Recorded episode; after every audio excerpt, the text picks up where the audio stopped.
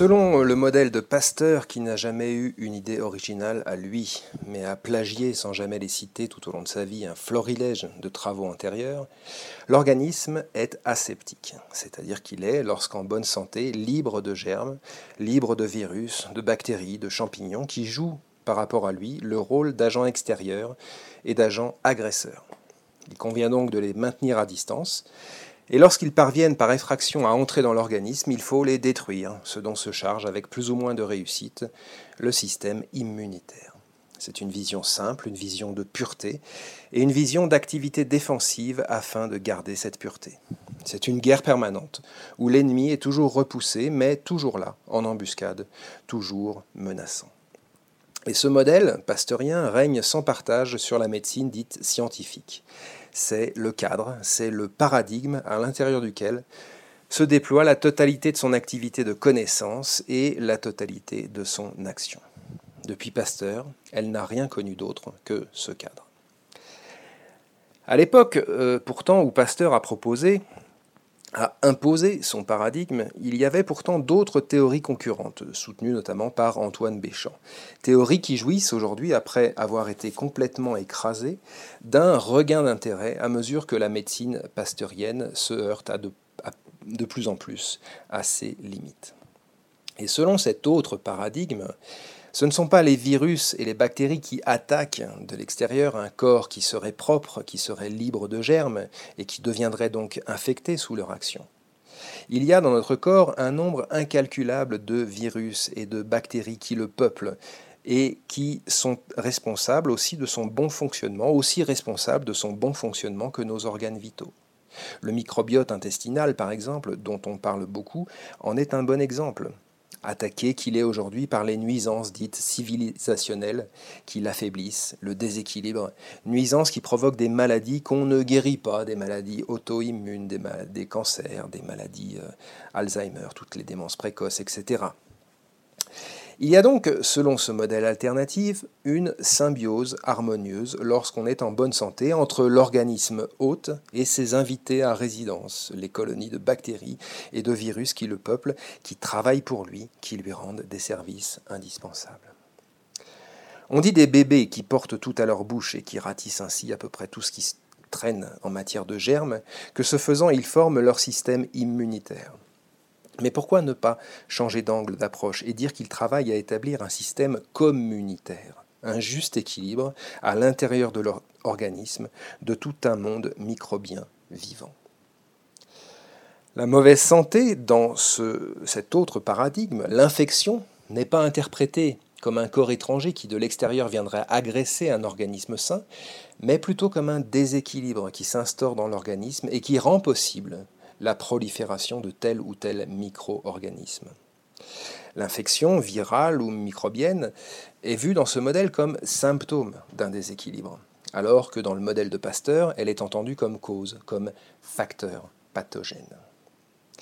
Et dans cette opposition de paradigme, le dogme vaccinal, lui, est complètement lié au modèle infectieux, est complètement lié au modèle pasteurien. Alors aujourd'hui, le phénomène des masques, dont on sait, avec un petit peu d'informations euh, qu'ils sont inutiles, qu'ils sont inefficaces, voire qu'ils sont dangereux pour la santé, eh bien il est curieux de constater que leur adoption est universelle.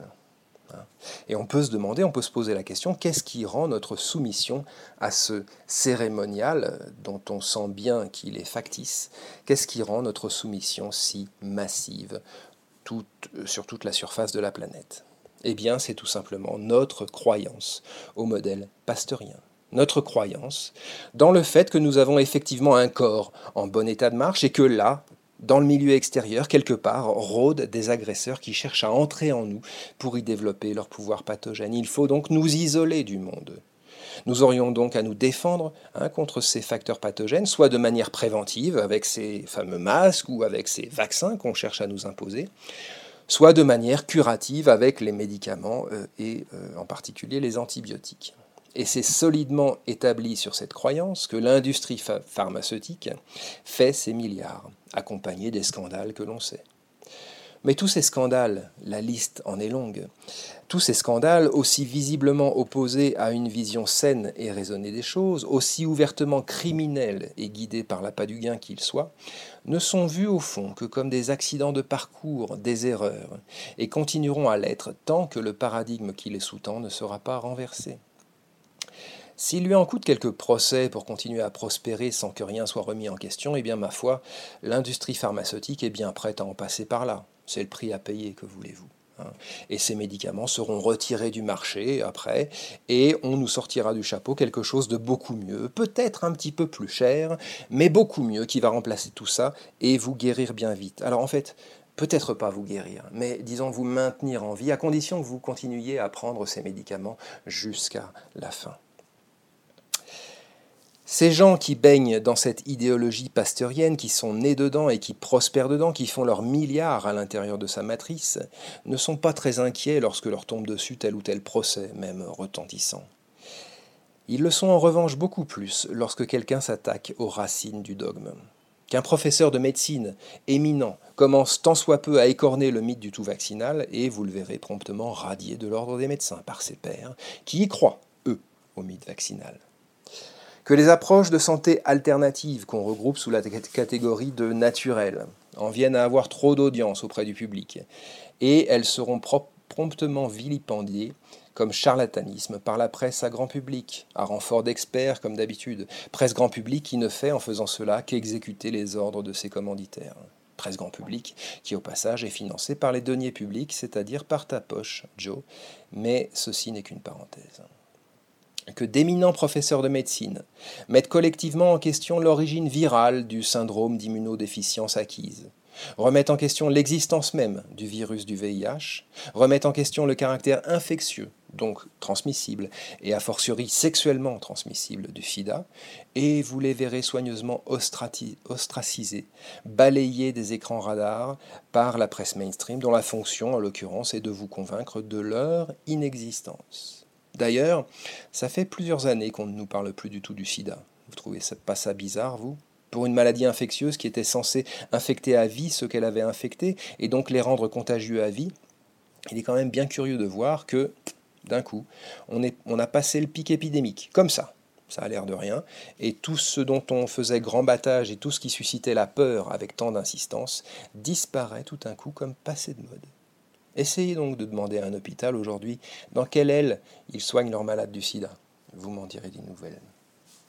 Non, le sida, laisse tomber. Le sida, ça pue du cul. Maintenant, c'est la Covid-19. C'est ça qui a le plus haut degré d'excitabilité dans la population. C'est ça qui, dans le paradigme pasteurien, le seul qu'on autorise, marche le mieux en ce moment. Ça marche du tonnerre à la vérité, et tous ceux qui en profitent auraient franchement tort de ne pas pousser le bouchon aussi loin qu'ils le peuvent, quitte à provoquer des décalages flagrants avec le plus élémentaire bon sens. L'optique est donc, pour les tenants de cette idéologie, de ce paradigme, au moment où l'épidémie est en récession partout sur la planète, de la prolonger sous forme médiatique en jouant sur un seul et unique ressort, la peur la peur d'un agent étranger, invisible et agresseur, afin d'imposer leur agenda. La peur, la peur qui est la pulsion la plus profonde du vivant, qui provoque la réaction qu'on qualifie d'agression ou fuite, flight or fight, disent les anglo-saxons.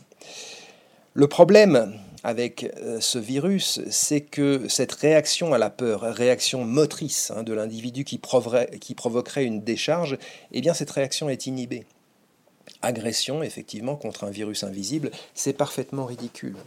Fuite devant un virus omniprésent dans l'espace, c'est complètement inutile.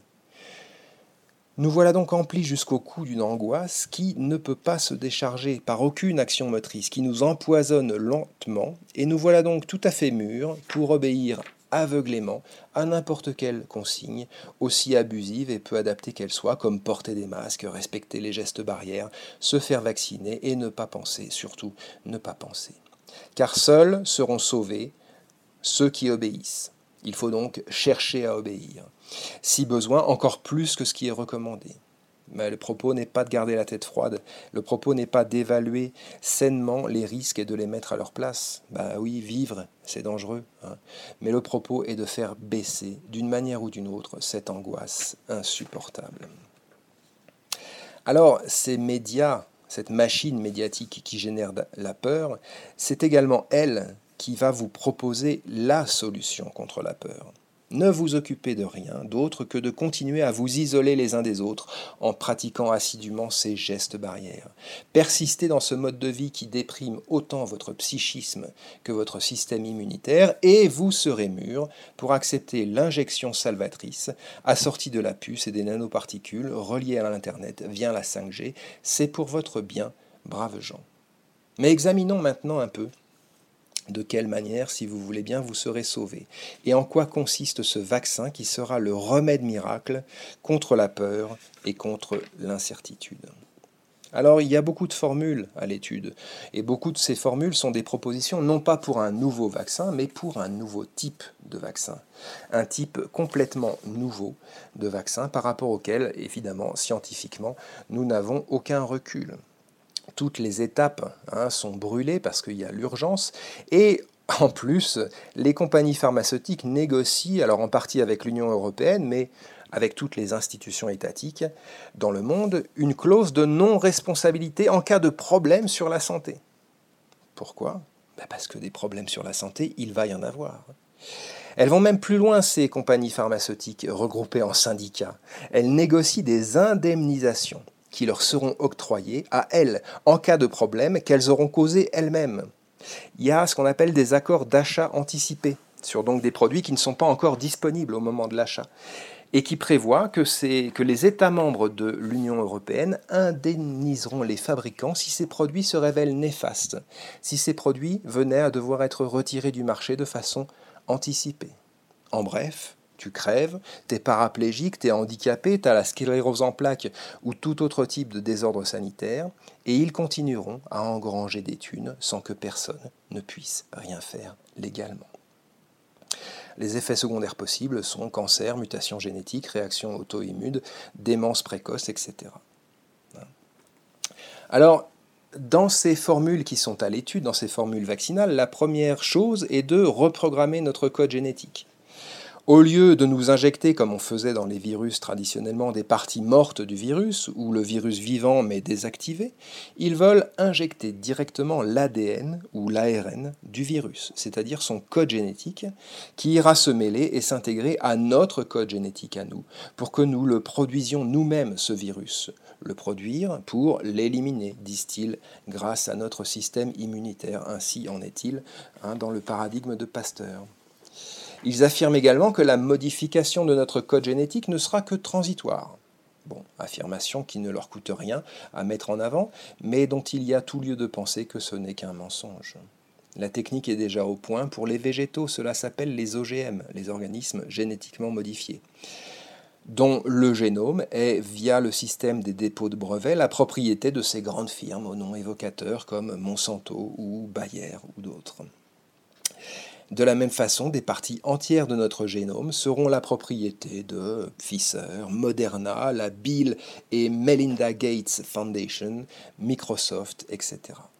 Et pour les OGM végétaux comme humains, une fois la boîte de Pandore ouverte, plus de retour en arrière. La seconde chose qui viendra avec euh, le vaccin, c'est le marquage sous-cutané par cette enzyme au nom évocateur, la luciférase, invisible à l'œil nu mais détectable sous une lumière particulière, sous une lumière spéciale qui peut être générée par une application dans votre téléphone portable. Et sans cette marque, hein, c'est une curieuse réalisation d'ailleurs littérale de la prophétie de l'Apocalypse de Jean, selon laquelle nous serons tous marqués du nombre de la bête. Eh bien, sans cette marque, à l'heure du tout numérique, pas de vie normale, pas de compte en banque, pas d'accès aux services, pas d'inscription de vos enfants à l'école, pas de possibilité de faire des achats. Sans cette marque, pas d'existence sociale.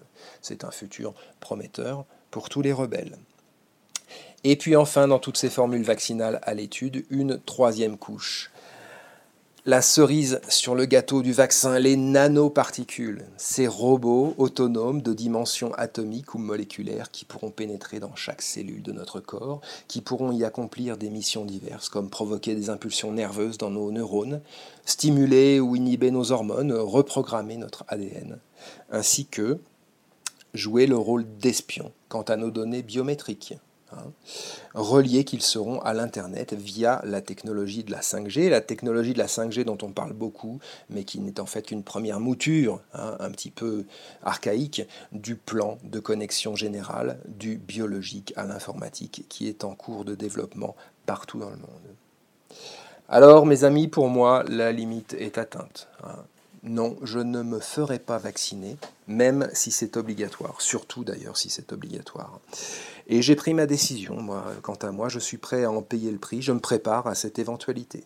Travail, compte bancaire, accès aux services, tatati tatata, je suis prêt à passer de l'autre côté de la barrière de façon irrémédiable.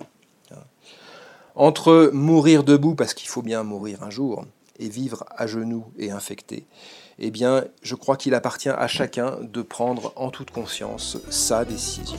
En tout cas, la mienne est prise.